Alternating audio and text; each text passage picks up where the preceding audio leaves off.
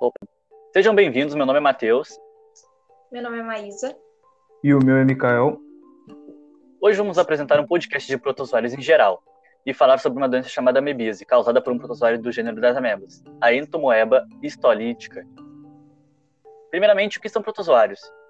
São organismos unicelulares e, mesmo sendo simples, eles vivem isolados ou formando colônias nos mais variados tipos de ambientes, vivendo na sua grande maioria na água ou em regiões úmidas.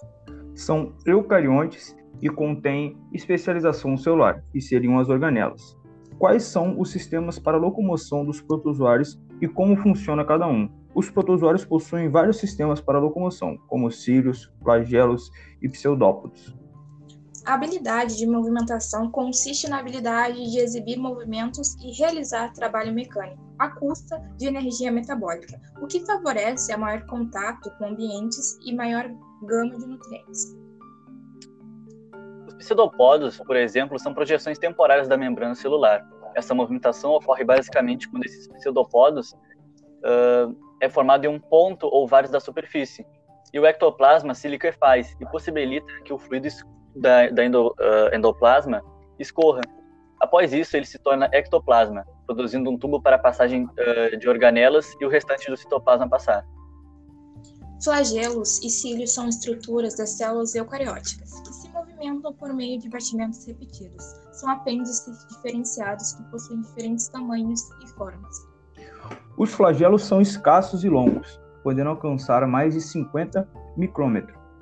Os cílios são pequenos e encontrados em grandes quantidades, e apesar dos flagelos e cílios serem idênticos em estrutura, o padrão de batimentos pode ser diferente. Os flagelos são mais parecidos com chicotes, são mais ondulatórios, e os cílios são mais rígidos, como os remos. Uh, também vale lembrar do gliding, que é quando uh, possui ausência de organelas para locomoção uh, que se assemelha a um saca-rolhas onde quase 90 graus do parasita é levado à constrição. Porém, não temos muita explicação sobre essa forma, apenas sabemos que é um conjunto de funções com a quitina, miosina, adesinas e proteases. E como dá sua sustentação? O que dá sustentação é o citoesqueleto, formado por filamentos proteicos, microtúbulos, vesículas e mais a membrana plasmática que ajuda a formar a película. Comentamos que a locomoção favorece a alimentação dos protozoários. Mas como ela acontece?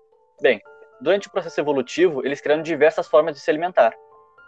Pois é, provavelmente devido à enorme gama de ambientes alcançados e devido à diversidade de alimentos, as, estrate as estratégias dos protozoários variam desde a simples assimilação de substâncias dissolvidas por difusão simples até o transporte ativo de macromoléculas, ambas por meio da membrana plasmática. Com isso, os protozoários podem ser classificados da forma que fazem a sua tomada por alimentos. São eles: heterotróficos ou holozoicos que fazem ingestão de partículas orgânicas e inorgânicas por meio da endocitose. Também tem os autotróficos ou holofíticos, que conseguem produzir sua energia através da, uh, da energia solar. Os saprozoicos, que se alimentam de substâncias orgânicas de materiais em decomposição e dissolvidos em meios líquidos, e os mixotróficos, que utilizam diversas formas para pegar seu alimento. É, a digestão intracelular do material ingerido é principalmente relacionado com o vacúolo digestivo, uma estrutura dotada de grande quantidade de enzimas. No início, o vacúolo aumenta o seu tamanho e, após isso, passa por um processo para que aconteça a tomada de alimentos, para que possam ser utilizados como fonte de energia celular. Na maioria dos protozoários, os resíduos da digestão são eliminados por vesículas, que podem surgir em qualquer local da superfície celular. Como funciona a osmorregulação e a excreção? Os produtos solúveis de excreção podem ser eliminados em toda a superfície da célula. Nos protozoários de água doce, há um vácuo contrátil que recolhe o excesso de água absorvido pela célula, expulsando-a de tempos em tempos por uma contração brusca. O vácuo é, portanto, o osmorregulador. A reprodução acontece de que forma? Bom, existe a reprodução sexuada e assexuada.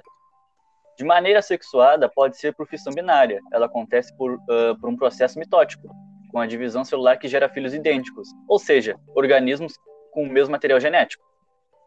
Essa fissão pode ser transversal ou pode ser longitudinal. Já a forma sexuada é a conjugação, onde existe um pareamento de protozoários, onde existe o receptor e o doador, mesmo que ambos possam ser receptores e doadores. Acontece que o material genético chamado de gameta nuclear é trocado entre esses organismos, formando conjuntos de macro e micronúcleos. E a sua grande vantagem é que existe a criação e a manutenção de variedade genética. Agora falando sobre a amebíase, qual protozoário causa a amebíase? É do grupo ameboide, a chamada entamoeba histolítica, que diferente da amoeba coli é prejudicial ao ser humano. Quais são os, os sintomas da amebíase? A forma com que a amebíase atinge o hospedeiro pode variar dependendo do parasita, hospedeiro e quantidade de cistos. O mais comum são diarreias e dores abdominais, isto na forma minuta, onde a doença é menos invasiva. Já na forma magna, a forma mais agressiva da doença, os sintomas vão de fortes diarreias, presença de sangue e muco nas fezes, perda de peso e febre.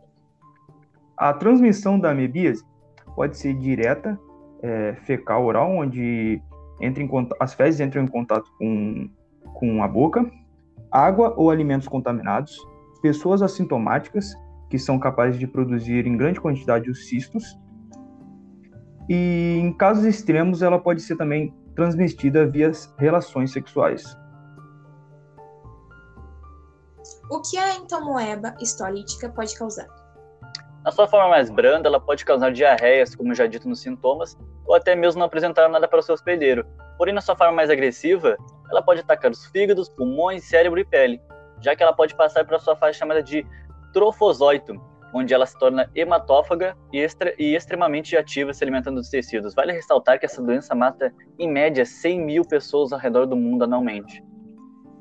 Como prevenir a amebíase? Saneamentos básicos.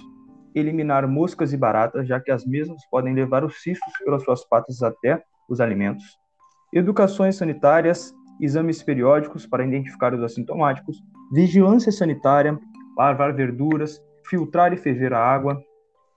São Bom, algumas formas de prevenir a amebíase. Bom, obrigado por ter escutado até aqui. Esse é um podcast para a Diversidade Animal 1. E é isso. Muito obrigado, beijos. Tchau. Tamo junto, rapaziada. Até a próxima.